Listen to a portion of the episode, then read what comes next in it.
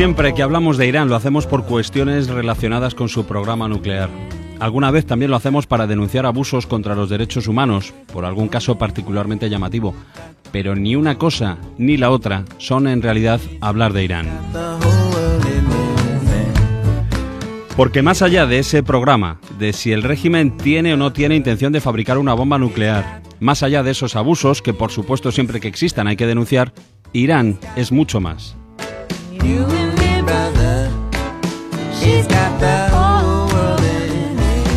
Hoy vamos a intentar acercarnos por lo menos a una parte de ese mucho más de Irán.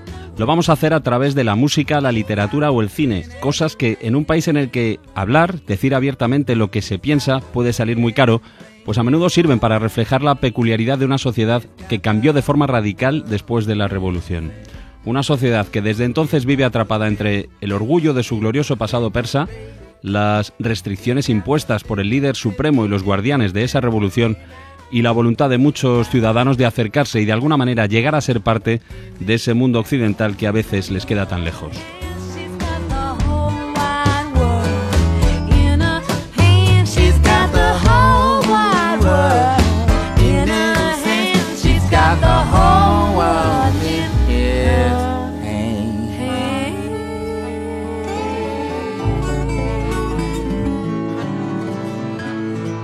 A cierta distancia Rafa Panadero, Cadena Ser.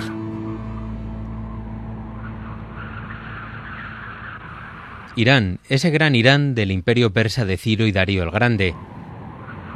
El vasto dominio de la antigüedad que llegó de la costa griega a los desiertos de Libia, desde las montañas del corazón de Asia hasta las orillas del río Indo. Escudriñó por todos los países buscando un gobernante virtuoso. Entonces pronunció el nombre de Ciro y lo anunció como el próximo gobernante del mundo, y le ordenó marchar hacia Babilonia. Yo soy Ciro, el gran rey, rey de los cuatro confines del universo. Marduk, el gran señor, que ama a Babilonia, la estableció como mi destino. Mis numerosas tropas paseaban por la ciudad en paz y no permitía a nadie aterrorizar a aquel país. Hice todo lo posible por la paz de Babilonia y de sus lugares de culto. En cuanto a los habitantes que contra la voluntad de los dioses habían sido sometidos como esclavos, los liberé de su pesar.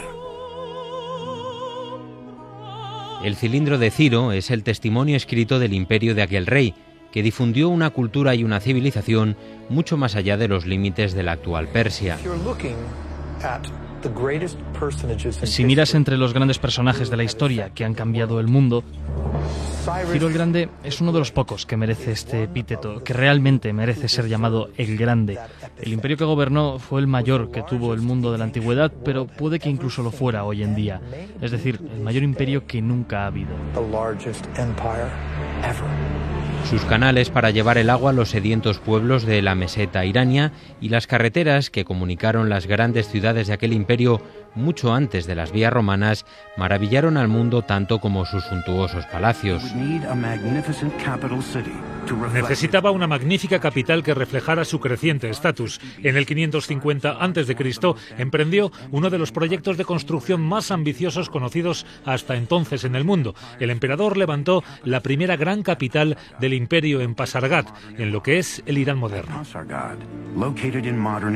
Los grandes murales de la Puerta del Mundo, las las estatuas, los pequeños brazaletes en oro, las vasijas o los pequeños textos en barro conservados en las ruinas de las tres capitales que tuvo aquel imperio nos permiten recrear un mundo que brilló por más de dos siglos, el imperio que llegó a dominar a casi la mitad de quienes entonces poblaban el mundo y al que solo puso fin la llegada de Alejandro Magno.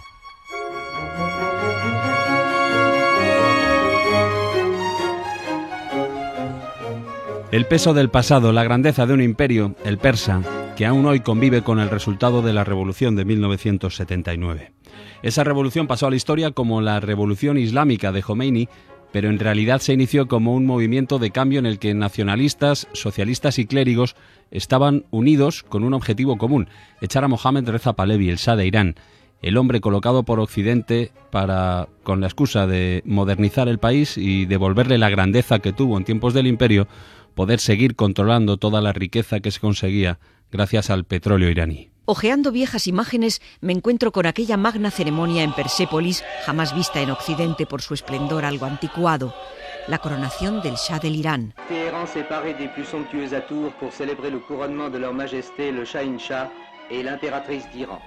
Las televisiones de todo el mundo ofrecieron las imágenes del Shah coronando emperatriz a su esposa, Faradiva, que lucía los diamantes rosas más grandes del mundo. Mohamed Reza Pahlavi quería devolver a Irán el esplendor del imperio persa y estaba seguro del fervor de su pueblo hacia él. Hay una relación muy especial entre mi gente y yo.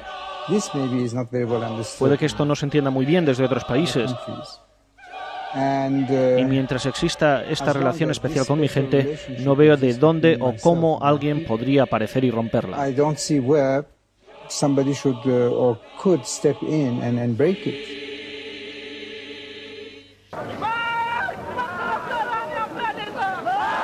Pero hacía tiempo que el Shah tenía a la poderosa comunidad chiita en contra, cuyo poder económico, basado en la HOM, el diezmo religioso, permitía financiar milicias populares. Cundía la oposición al régimen del Shah. Ayudado por la CIA, Reza Pahlavi había tomado el poder en 1953, optando por occidentalizar al país. El laicismo, la modernidad, los derechos de la mujer eran la cara amable de un régimen dictatorial en el que se habían ido acentuando las diferencias económicas. Estados Unidos tenía en Irán su mejor aliado en el Medio Oriente, y ejemplo de ello es esta declaración del entonces presidente Carter. Irán, gracias al gran liderazgo del Shah, es un país estable en medio de una de las regiones más conflictivas del mundo.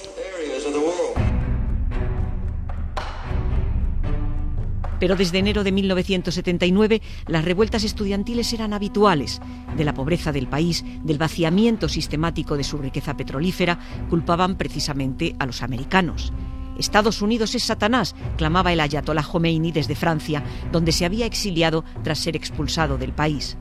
Leo una crónica de esos días. Dice así, permanentemente hay en las calles de Teherán entre un millón y dos de personas produciendo escenas que van desde el silencio de una muchedumbre hasta la histeria y el fanatismo.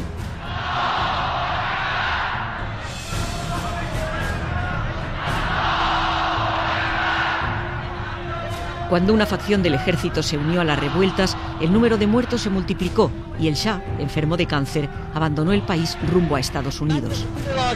Cuando Khomeini aterrizó en Teherán, entre la aclamación de la multitud, la revolución se había consumado, los jefes del ejército leales al anterior régimen habían sido pasados por las armas, se había instaurado la ley islámica y en la Embajada de Estados Unidos en la capital, un grupo de funcionarios norteamericanos protagonizaba la crisis de los rehenes, que iba a durar 444 días. A cierta distancia, en la cadena Ser. Shirin Ebadi, abogada, jueza y profesora de la Universidad de Teherán, fue apartada de su carrera profesional tras el triunfo de la revolución. En 2008 publicó su primera novela, La jaula de oro. Bueno, Irán eh, sigue siendo una jaula, pero desgraciadamente no es una jaula dorada, porque las sanciones han dejado, eh, vamos, nos han quitado todo el oro que podía tener esta jaula. En 2003 se convirtió en la primera mujer musulmana en recibir el Premio Nobel de la Paz.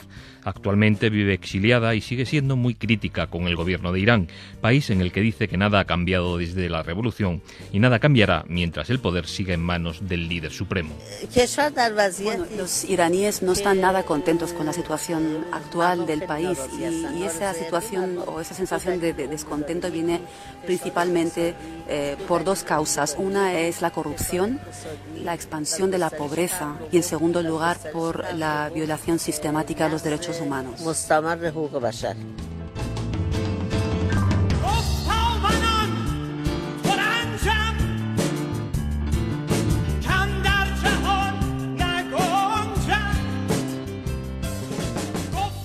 Negro sobre Negro, de la escritora Ana Briongo, se ha convertido en un libro de referencia para todos los que se interesan por Irán. El título, por cierto, hace referencia al color del petróleo, del caviar y del chador de la mujer. Su autora explica en este libro cómo es la vida hoy en la República Islámica y nos facilita, nos da algunas claves para entender mejor este país. Es un libro que vaya por su séptima edición. Contrariamente a lo que nuestra imaginación pudiera habernos hecho suponer a través de las mil y una noches, Persia es un país que no se excede en los colores. Las mujeres y los hombres van, en su mayoría, de riguroso negro, y los pueblos tienen el color del desierto, a excepción de las cúpulas y los minaretes de las mezquitas, y no todos. No hay ni babuchas doradas, ni turbantes sorprendentes, ni telas de vistosos colores con hilos de oro. Todavía se encuentra con lectores iraníes que le dicen que el título de su libro, ese negro sobre negro, da idea de un país Irán demasiado siniestro? Sí, especialmente los iraníes. Les sabe mal este, este título, pero yo les, les digo siempre que, que la primera imagen es negra. Ellos usan crespones negros para cualquier cosa, especialmente después de la revolución en que ha entrado todo este sistema chiita del martirio y de los imanes y eso.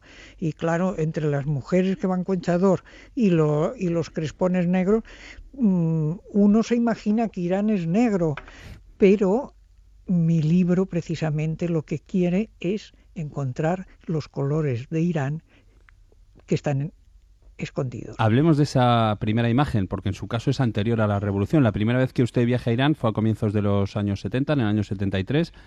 Gracias a que hablaba farsi, eh, usted empezó después a colaborar con bancos y empresas, viajaba a Teherán a menudo, incluso vivía allí algunos meses del año y desde entonces ya nunca ha perdido el contacto con, el país y sobre todo con la gente de, de, ese país. ¿Qué recuerda de aquellos primeros viajes, de aquellos primeros años antes de la revolución? Lo que recuerdo es que era, yo era joven, tenía veintipico años y claro, llegué allí con una beca para estudiar en la Universidad de Teherán y me pareció un lugar maravilloso porque claro, yo vivía en la zona rica de Teherán, en la zona norte, y, e iba a la universidad. Y vivía en una residencia de estudiantes que parecía un hotel de cinco estrellas. y bueno, lo pasé bomba Y de su primera visita tras la revolución, ¿qué es lo primero que se le viene a la cabeza? ¿Cuál es el recuerdo que tiene grabado con más fuerza?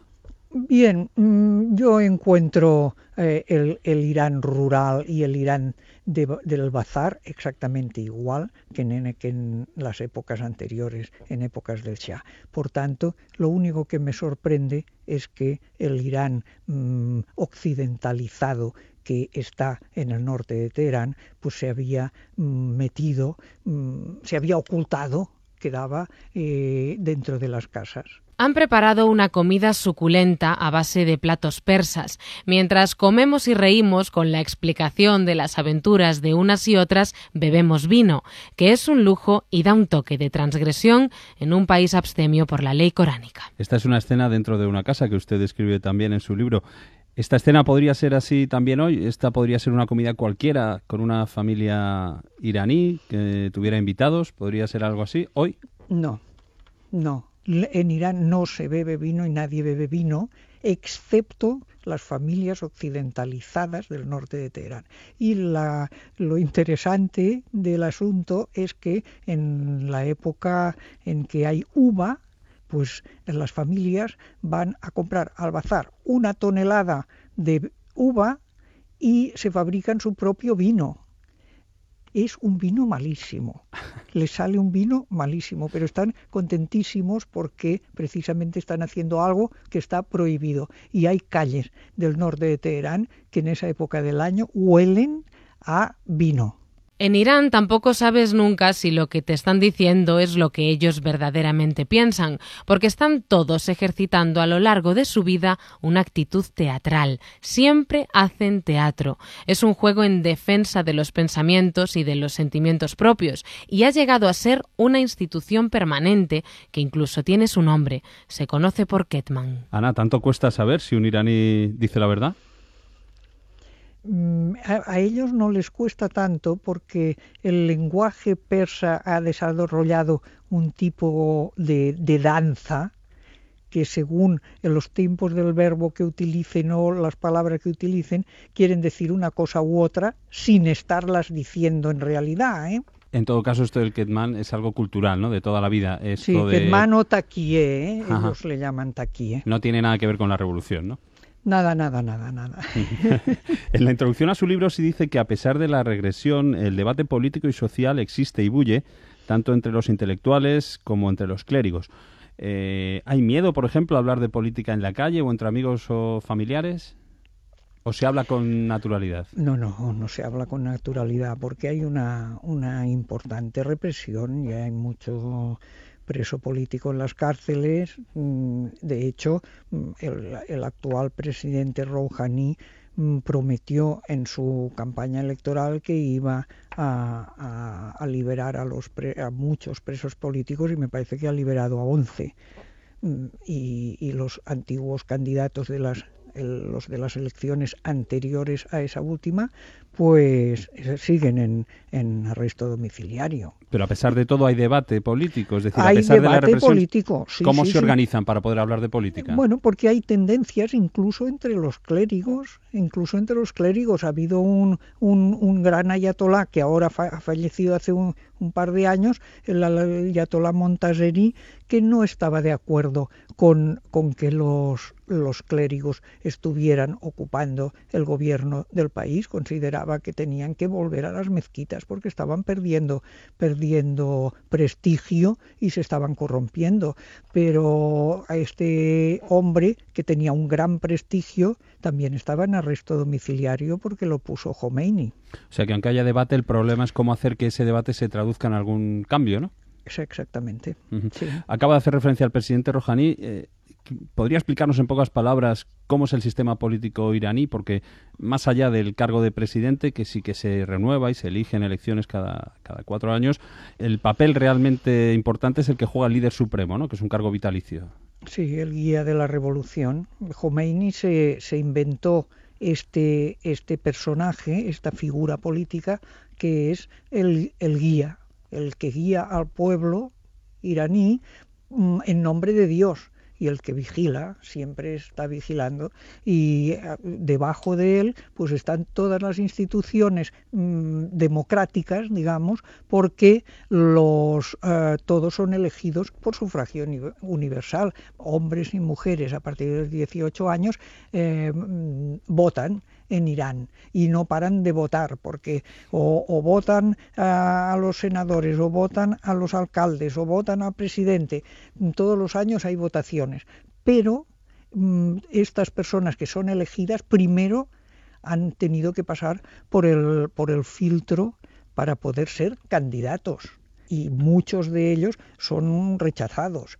Y después, mm, una vez ya eh, en sus cargos, mm, tienen poco poder, puesto que finalmente el que mm, decide qué es lo que se va a hacer es este guía de la revolución, que hoy en día es el es Ali Khamenei, el, sucesor de, de, de Khomeini. Pienso que quien ha salido perdiendo con esta revolución islámica han sido la clase media de las ciudades y los intelectuales. Los ricos se han ido del país o van y vienen según les interesa.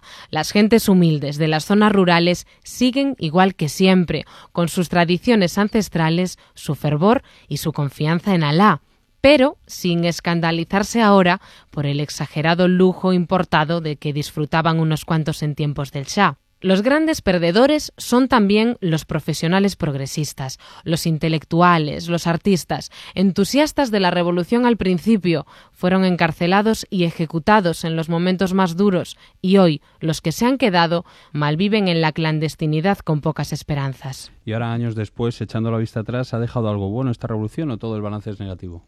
a, ver, eh, la alfabetización es prácticamente total en, Irán. Todos los niños y las niñas van a la escuela.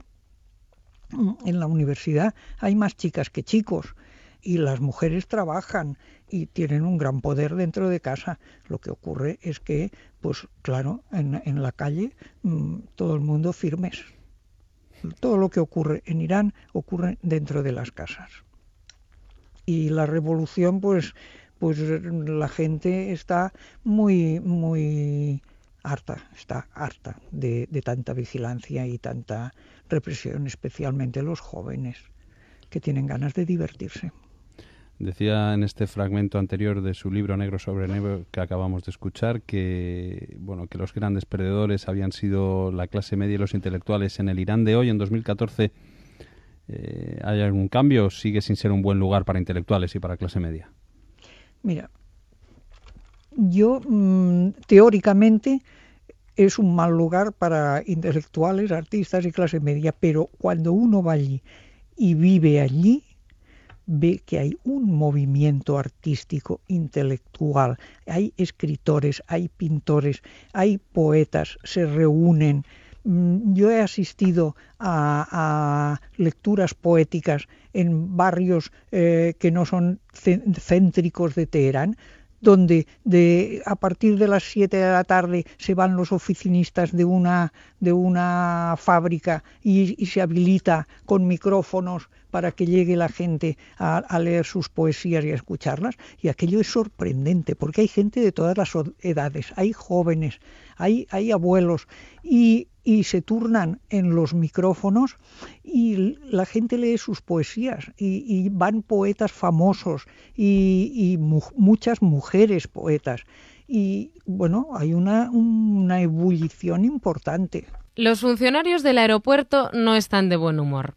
La mujer que va detrás de mí, con riguroso chador negro, en el momento en el que le hacen abrir la maleta, distrae la atención del guarda malcarado, preguntándole muy humildemente dónde está la zona de oración para las mujeres, porque quiere ir a rezar antes de embarcar y no sabe si le dará tiempo.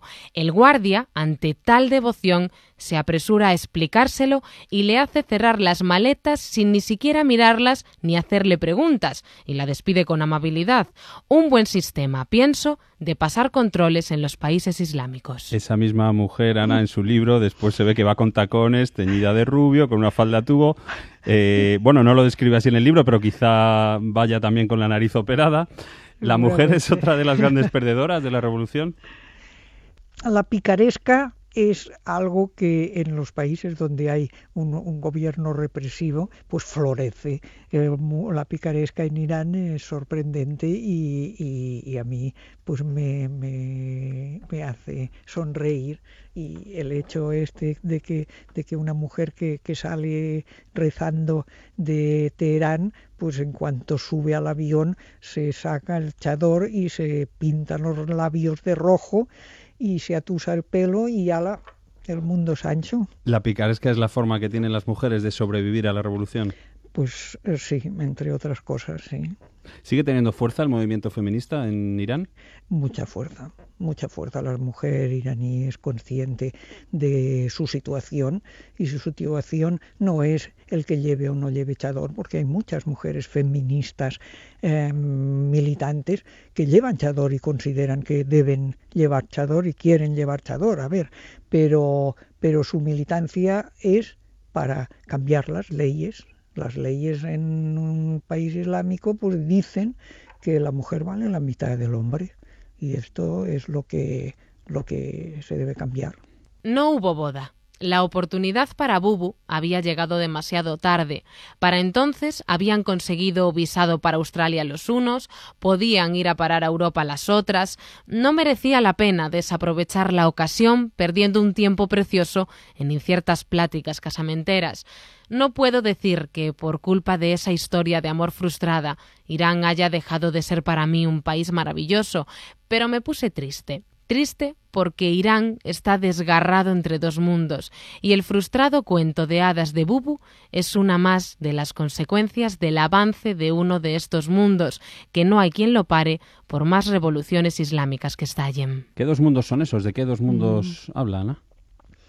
Bueno, hablo de, del mundo tradicional y el mundo mm, de la globalización. Por más eh, revolución que hayan hecho, por más que hayan querido preservar mm, su mundo y sus características mm, nacionales y, culturales, el avance del mundo occidental es tan brutal que, que, no hay quien lo pare.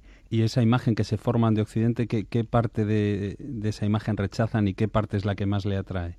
Bueno, los jóvenes eh, les encantan los zapatos mm, deportivos occidentales y se van a la isla de Kish donde llegan los productos europeos y americanos y, se, vuelven cargados de perfumes y de bolsos y de todo lo que sea occidental. Mm, la música occidental también gusta y ellos mismos tienen un, estado esquizofrénico mental porque les gustan las cosas de su país y las cosas ancestrales de su país como mm, el mundo moderno que se ve en los escaparates occidentales. Ana Briongos, autora de Negro sobre Negro, también de La cueva de Alibaba, Irán día a día. Muchas gracias por acercarnos un poco más a este país. Gracias a vosotros. Nos vamos a despedir con otro fragmento de, de, ese libro, de Negro sobre Negro. En cualquier parte del mundo, si dos iraníes se encuentran, es muy probable que terminen en un mano a mano poético. Por poner un ejemplo de la afición que hay en este país con la poesía, los albañiles, cuando trabajan, no cantan, recitan poemas de Omar Khayyam.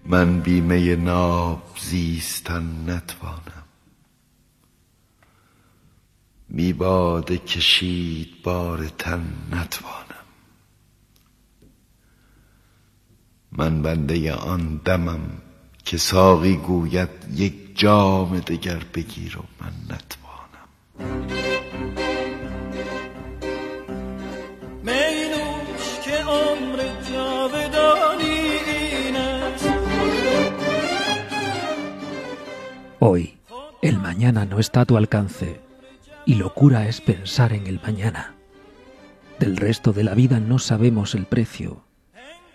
Lánzate a amar, no pierdas este instante. Hayam, si te entregas al vino, sé alegre. Si una belleza de cara de luna te acompaña, sé alegre, pues concluye la labor del universo en la inexistencia, como si no existieras ya que existes, sé alegre. De la ciencia jamás mi corazón quedó apartado.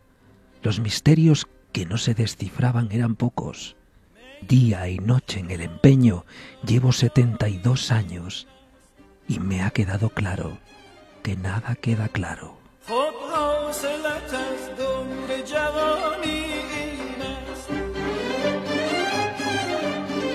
A cierta distancia, en la cadena Ser.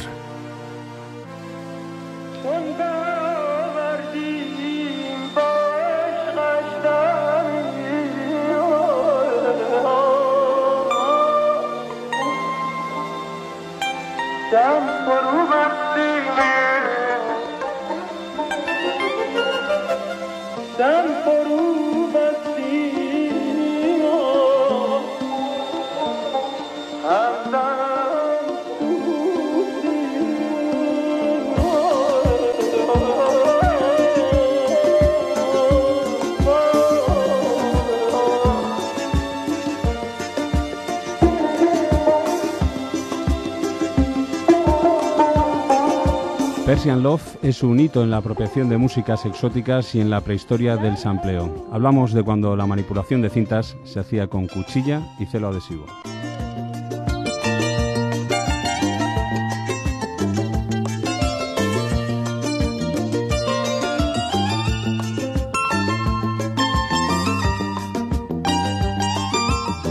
Persian Love es esta canción que estamos escuchando de fondo y la frase que acabo de leer no es mía, es del periodista y crítico musical Diego Manrique que hoy nos acompaña. ¿Qué tal, Diego? ¿Cómo estás? Muy bien, estupendamente y, y nuevamente encantado. Esta es una de esas piezas musicales que la puedes escuchar muchas, miles de veces y todavía te siguen maravillando. Cuéntanos, ¿qué es este Persian Love? ¿De ¿Quién es el autor? El autor es un músico alemán, Holger Sukai, perteneciente a una banda muy influyente y muy poderosa durante los años 70, el grupo Can, Lata en inglés, eh, que era un eh, aficionado a buscar eh, músicas a través de la onda corta.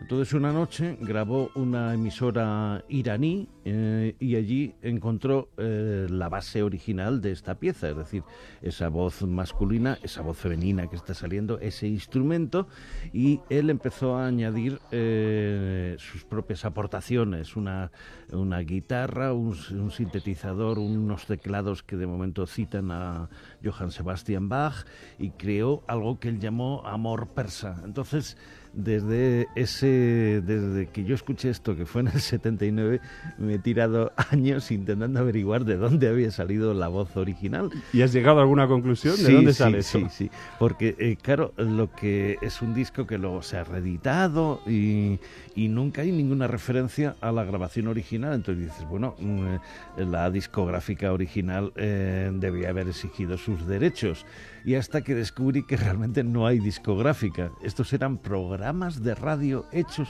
única y exclusivamente para la Radio Nacional Persa. Iraní. ¿Y de qué años estamos hablando? Eh, son unos programas que se llamaban Golja, eh, que significa flor, eh, que comenzaban además con una frase muy bonita que decían, las flores eh, que uno recoge se agostan en, en unas horas, las flores de la poesía son eternas y esto se hizo entre 1956 y 1979, es decir, cuando entra la teocracia en, en Irán.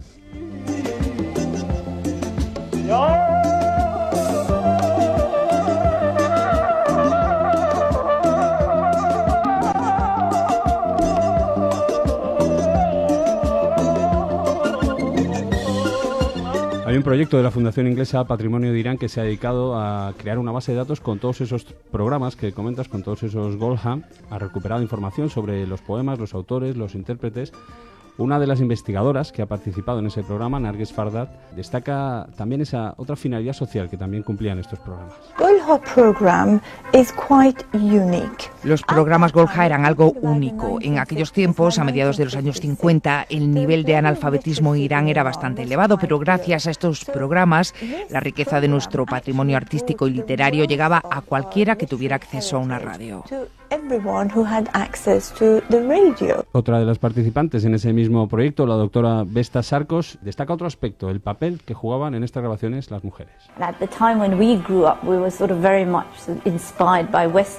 En la época en la que crecimos había mucha influencia de la música occidental, pero los programas Golja eran también parte importante de la educación de todos nosotros. Hoy en día las mujeres no pueden participar oficialmente en programas de radio o televisión.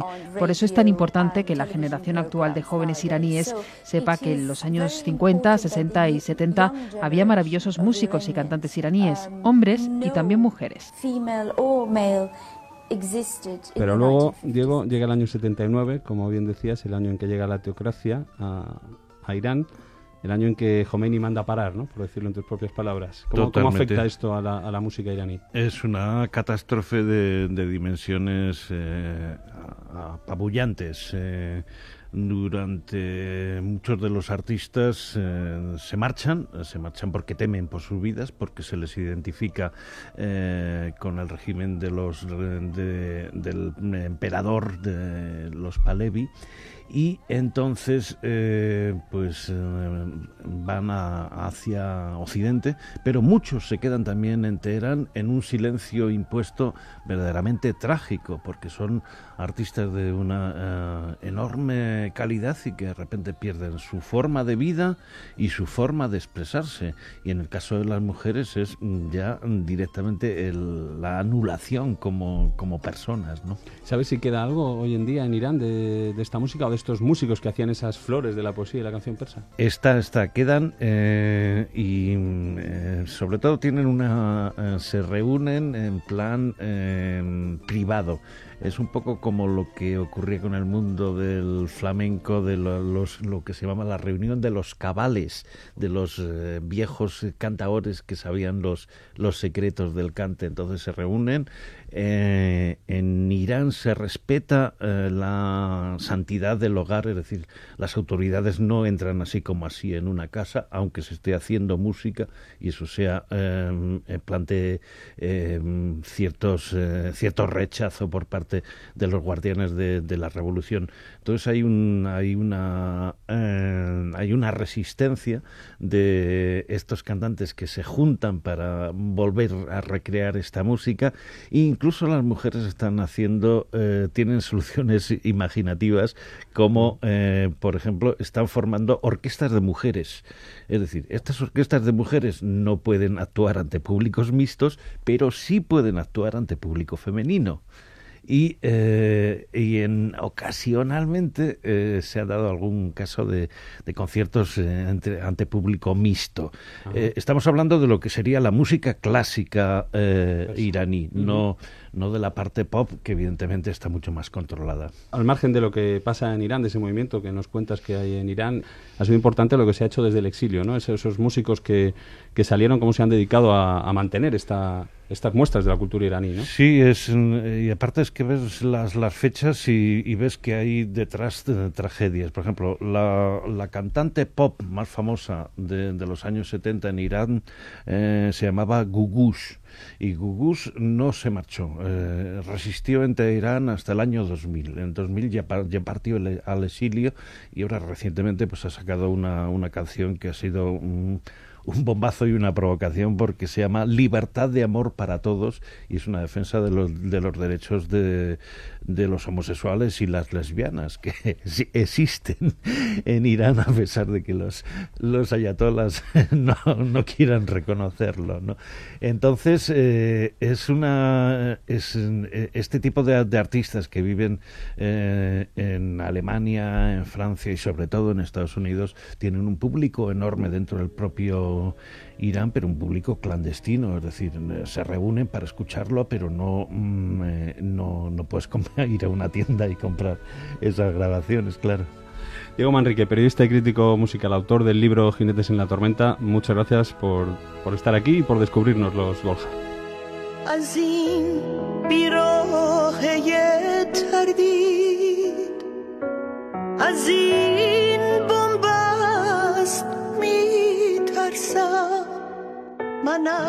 Hemos encontrado a uno de esos artistas que escapó de Teherán al poco de triunfar la revolución, una revolución en la que al principio, según él mismo cuenta, todos los iraníes estaban unidos en su voluntad de cambiar el país.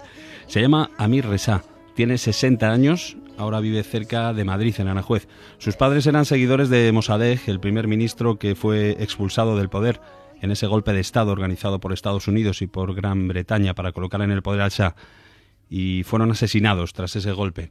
A partir de ahí, en esta conversación que tuvimos con él en una terraza de Aranjuez, Amir nos habla de sus recuerdos de infancia, de sus comienzos en la Orquesta Nacional de Irán, de su huida del país y de cómo es ahora su relación con Irán. ¿Qué recuerda de su niñez en Teherán? La infancia muy dura. Por principio, pues perder el padre y luego la madre, me quedé con mi hermana sola y mi hermana me cuidaba. Mi hermana me cogió a mí y nos fuimos de ahí, como todos. Fuimos hasta que encontramos una salida y nos vamos a un sitio que nos protege. Mi hermana se fue por su cuenta cuando me, llevó a la escuela de Faradiva. Pues, Pero entonces su hermana le deja en una escuela y usted se mi hermana se va mi hermana se va en otro sitio me dejan a mí aquí solo admitían chicos. Entonces yo he sido bajo protección de Faradiva entonces de ahí hemos tenido en esta escuela la educación no una educación como Dios manda pero se puede decir que sí por lo menos algo es algo no y en esa escuela es donde surge su afición su vocación por la música Sí, un día tocaba un ciego, tocaba una armónica. Me ha traído este sonido.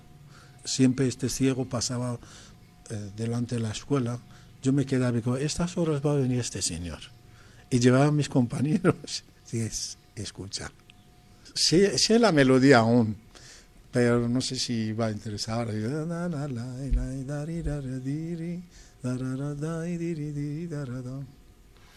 Un día también eh, tenía un amigo, un, un, amigo, vamos, un maestro aparece en mi escuela que entró a afinar el piano de la escuela y yo le pedía esta, esta edad, ¿puedo estar escuchándote como... Y me volví atrás mirándome, dice, vale.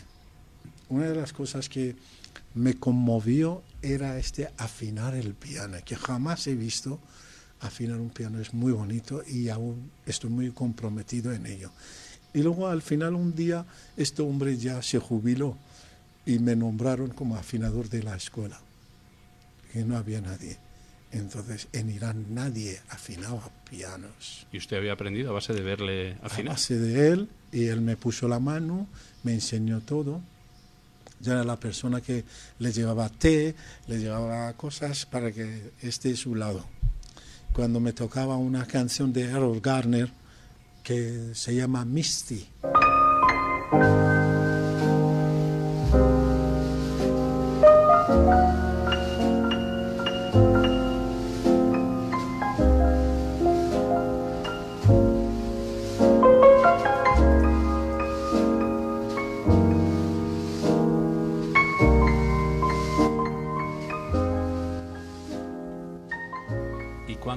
Momento en que usted decide dedicarse a la música? Cuando termina la escuela, entra en alguna orquesta. Yo a los 16 años, eh, sí, a los 16 años entro en la orquesta sinfónica. La orquesta sinfónica de Teherán. Teherán. Yo en estos ya salí de la escuela de Faradiva, ya no estaba bajo tutela de ellos. Estamos en este momento cerca de la revolución de Irán ya, que es una revolución jamás visto jamás en la historia visto qué unión tenían la gente a la hora de cambiar el país. Realmente la gente con su sentimiento participaba. No sé si sabían o no sabían que han elegido Khomeini, después de todo. ¿Usted en ese primer momento pensó que la revolución de Khomeini podía ser positiva para el país? Cuando Khomeini vino, principio todo sonaba muy rosa muy bonito. Pero ha habido terrorismos, mujahedines, eh, cosas contratiempo, ¿no? Porque un día te vienen y dicen, di viva el Shah, pasa un camión después dice, di viva Khomeini. Y si no lo dices, te matan en el momento. ¿Su trabajo cómo afectó como músico? Eh... Me afectó bastante. Empezó la fobia, digamos, de una manera u otra, que no hay movimientos en teatro, no hace falta para la gente. No hace falta cine, no necesitamos nada. Y a fobia empieza y la gente pues se van escondiendo su vida en su casa. ¿Trabajaba en aquella época con, con mujeres en la orquesta, por ejemplo? ¿Había mujeres cantantes o que tocan Ah. algún instrumento? Algunos han tenido una serie de enfermedades eh, psicopatológicos eh, porque la vida ya no era como antes y no tenían otra salida. Y luego después el coro, como, eh, un día vinieron a ver eh, cómo tienen las uñas lacadas y le mataron, muchísimos. Entran entre el Palacio Real, que como se llama Teatro Real de ahí, y empiezan a ver las mujeres, a ver, ¿quién tiene las uñas pintadas?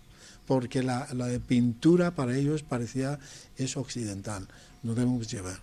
Se ha dicho varias veces en la radio que no se lleva estas cosas, no uséis nada de occidente. Pues la mujer, pobrecito, aunque llevaban la vela y les pillaron, en este momento, pues muchos de ellos les mataron. Eso se entraban en el palacio, en el Teatro Real, cuando ustedes estaban ensayando sí, o estaban... efectivamente. Incluso se quitó la orquesta sinfónica para siempre, tiroteando toda las, la belleza del teatro también. No, se cerraron, se cerraron y la gente ya a la calle. ¿Y en su caso? Mi caso era escaparme como sea. Yo tenía una tienda de piano también. Quemaron la tienda con piano y quemaron. Y tuve que escaparme porque me buscaban. Y en ese momento en que queman su tienda de pianos es cuando usted decide que tiene que salir del Yo país. miraba desde muy lejos mi tienda como se quema. No solamente mi tienda, sino muchos. Muchos todo alrededor. Miles de instrumentos se han quemado. Todo la- lo que es el arte, ya digamos, es como se hizo ceniza en este país. Eh, yo ya veía sin salida. Estoy en un callejón sin salida. Hasta que salgo de este país. Con unos amigos decidimos salir. Salimos de Persia de madrugada. Y salimos, llegamos hacia Baluchistán. Cogemos un autobús. Eh, llego a Pakistán solo. Llego a un sitio. No tenía nada. Y entonces me fui a Pakistán. Llega a Karachi. Llego a Karachi y entonces eh, fui a, a un hotel. Este hotel se llama Hotel eh, Hilton Hotel en Karachi. Cuando vi un piano, no me lo creo, era un piano Stanway, me rompió el corazón, empecé a llorar. Me fui ahí y, y estaba mirando piano, y vienen, se acercan, dicen, eh, váyase fuera usted. Y la forma que me veían, tenía barba, y ya era una persona diferente, ¿no? Da la casualidad, la jefa del hotel, gerente del hotel, la gerente, era una japonesa. Y dijo, habló, habló inglés. Yo empecé a hablar inglés con ella. Dice, ¿qué quieres? Solo quería acercarme al piano, tocar un poco. Dice, no, importa, pase usted. Y toqué el Misty, la canción de Misty, y la japonesa, la gerenta de, de la sala, dijo, dice, ¿dónde quieres irte? Dije, no lo sé, me gustaría irme a España. O... Dice, bueno, eh, esto se puede arreglar. Mientras tú tocas piano, aquí te cuido yo. Si quieres para siempre, puedes quedarte aquí, pero te valoro y como eres artista y tal. y digo, ojalá esto hubiese en Irán. Entonces llega a un acuerdo para tocar el piano en el hotel y a cambio pues le daba Me daba techo. una cantidad de dinero y techo y ropa y todo. Me consiguió pasaporte, no sé si era falso, pero lo consiguió. Y yo vine enseguida, me refugié en España. Ya estamos en el 82. Y aquí se sintió bien aceptado cuando llega aquí a España. Le dan refugio, le dan principio, tratamiento. cuando vine a España, eh, como no sabía nada, solamente sabía decir buenas noches. Y saber decir sí. Incluso cualquier cosa que me ofrecían decía sí. Porque no existía no. Y entonces, con el sí seguía adelante. Han pasado ya más de 30 años desde esto. Efectivamente. ¿Mantiene algún tipo de contacto con...? Más o menos 30 años. Más o menos. ¿Mantiene algún contacto con amigos o con algún familiar allí en Irán? yo jamás volveré a Irán. La cultura para mí es muy importante, con mucho que sea Persia, con mucho que sea todo bonito Persia y tal, esto no me dice nada. Me da lástima, me da lástima que es, es una tierra que nací, es la suerte que he tenido, nací en esta tierra, pero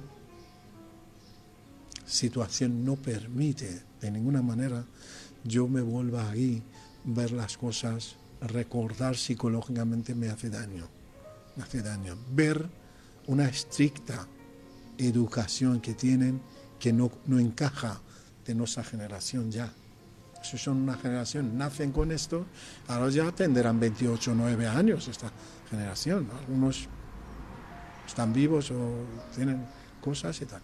Pero no creo que ya sea mi generación. Es diferente. ¿Dónde está la orquesta sinfónica? ¿Dónde está la ópera? ¿Dónde están los grandes teatros? ¿Dónde está la poesía verdadera? Se trata de Islam solo. ¿Y usted que ha conocido las dos últimas épocas de Irán, la época del Shah y la época de la Revolución Islámica? ¿Hay alguna que sea mejor que la otra? quizás eh, no puedo decir ni esto ni otro eran realmente lo correcto. Amir Reza, muchísimas gracias por De esta nada, conversación que nos ha acercado un poco más a Nada, Irán. Un placer.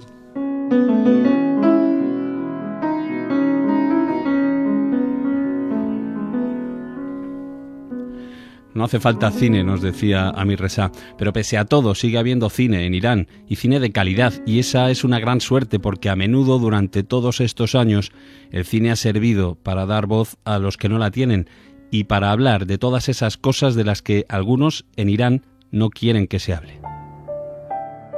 Más allá de las noticias de los medios de comunicación, conocemos Irán a través de su cine. El último gran exponente de una de las cinematografías más premiadas en los certámenes internacionales es Asghar Farhadi. En 2011 ganó el Oscar con Nader y Simin. Diga a su marido que no siga con esto, que no me haga hacer una locura. ¿Qué pasaría si matara a tu hija de camino al colegio? Un pleito entre dos familias nos mostraba la vida cotidiana de dos familias opuestas en el Teherán actual. Y hace pocos meses estrenaba El pasado, un melodrama familiar sobre las diferencias culturales rodado en París. ¿Su decisión de divorciarse es irrevocable, señora? Sí. ¿Y usted, señor? ¿Su decisión es igualmente irrevocable? Farhadi pertenece a una generación de directores que han renovado el cine persa, manteniendo sus características pero dando un paso adelante y enfrentándose a la censura. El retrato de un país y sus gentes, el esmerado realismo, la visión de los niños y la situación de las mujeres son algunos de los temas del cine. Otro ejemplo es Jafar Panahi. En Fuera de Juego, dos mujeres se disfrazaban de hombre para ir al fútbol. Su última detención causó indignación y actores y directores como Spielberg o Juliette Binoche pidieron que se liberara. Durante su arresto domiciliario rodó el documental Esto no es una película. La leyenda dice que la copia llegó a Cannes en un USB escondido en una tarta. No tenemos agua ni electricidad, ni escuelas, ni desarrollo. Hasta le impiden al cielo traernos ondas para saber cuándo va a empezar la guerra con Estados Unidos. Otro cineasta iraní con problemas con la censura ha sido el kurdo Baman Godavi. Ganó en San Sebastián con Las tortugas también vuelan y ya exiliado presentó su último trabajo, Rhino Session, con Mónica Bellucci, una cinta dedicada a un poeta que fue torturado y encarcelado. Maldigo esta situación, la maldigo. Samira y Hannah McMalfar son dos directoras de cine, hijas del también director de Kandahar. Hacen un cine más simbólico sobre la educación o sobre las mujeres, como vemos en La Manzana o en Buda explotó por vergüenza. Me he comprado un cuaderno y he venido a la escuela con Abbas. Márchate, hija.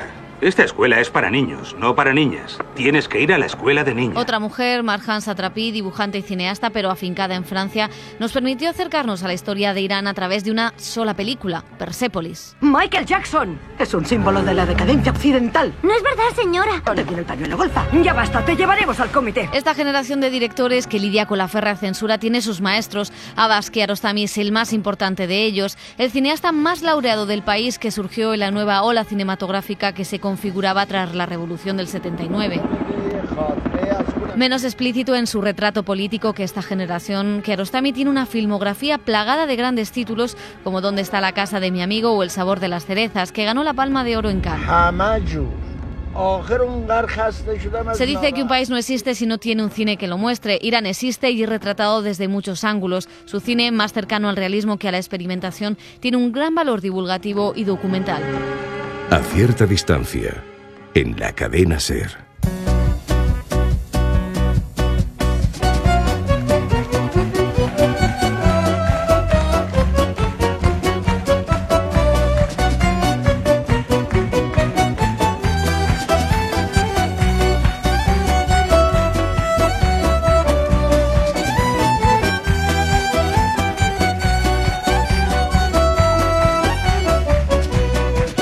Hasta aquí esta nueva entrega de A Cierta Distancia. El reportaje sobre cine iraní que acabamos de escuchar lo hizo nuestra compañera de El Cine en la SER, Pepa Blanes.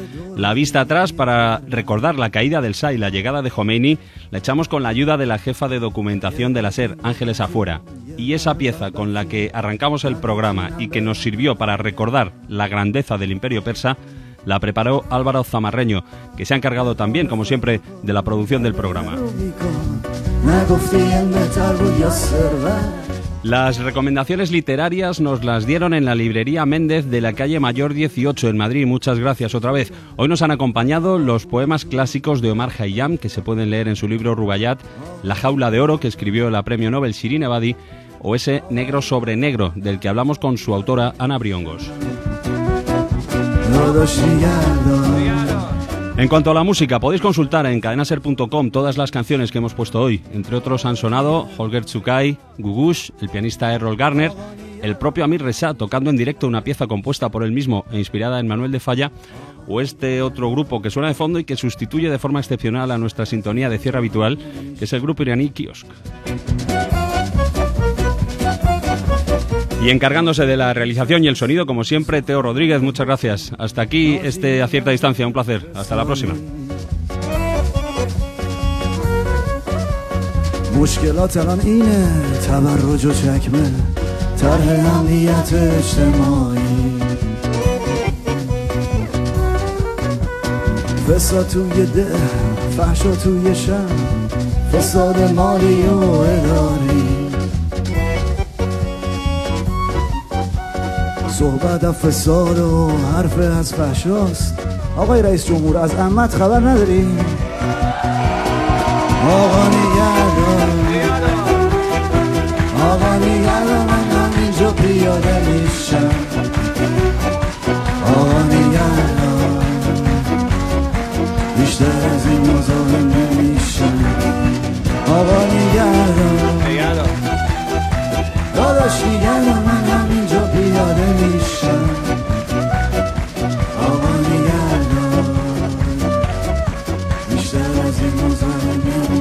مادر عقب بزنم.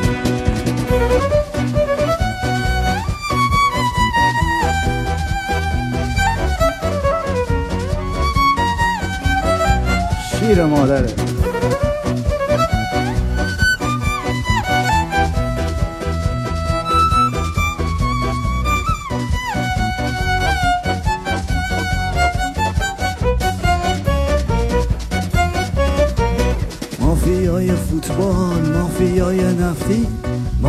مافیای موسیقی و شکر. یه لطفی به ما کن خفه شدیم رفت. رایحه خوش خدمت رو بگیر اونورتر مشارکت مدنی شد تنبیه بدنی. فکر کردیم از بهتر میشه ولی اشتباه کردیم. سازندگی رو خریدن و عدالت رو فروختن. آخرش اصلاحات رو اصلاح کردن. آقا نگهدار. آقا نگهدار من همینجا پیاده میشم. آقا نگهدار.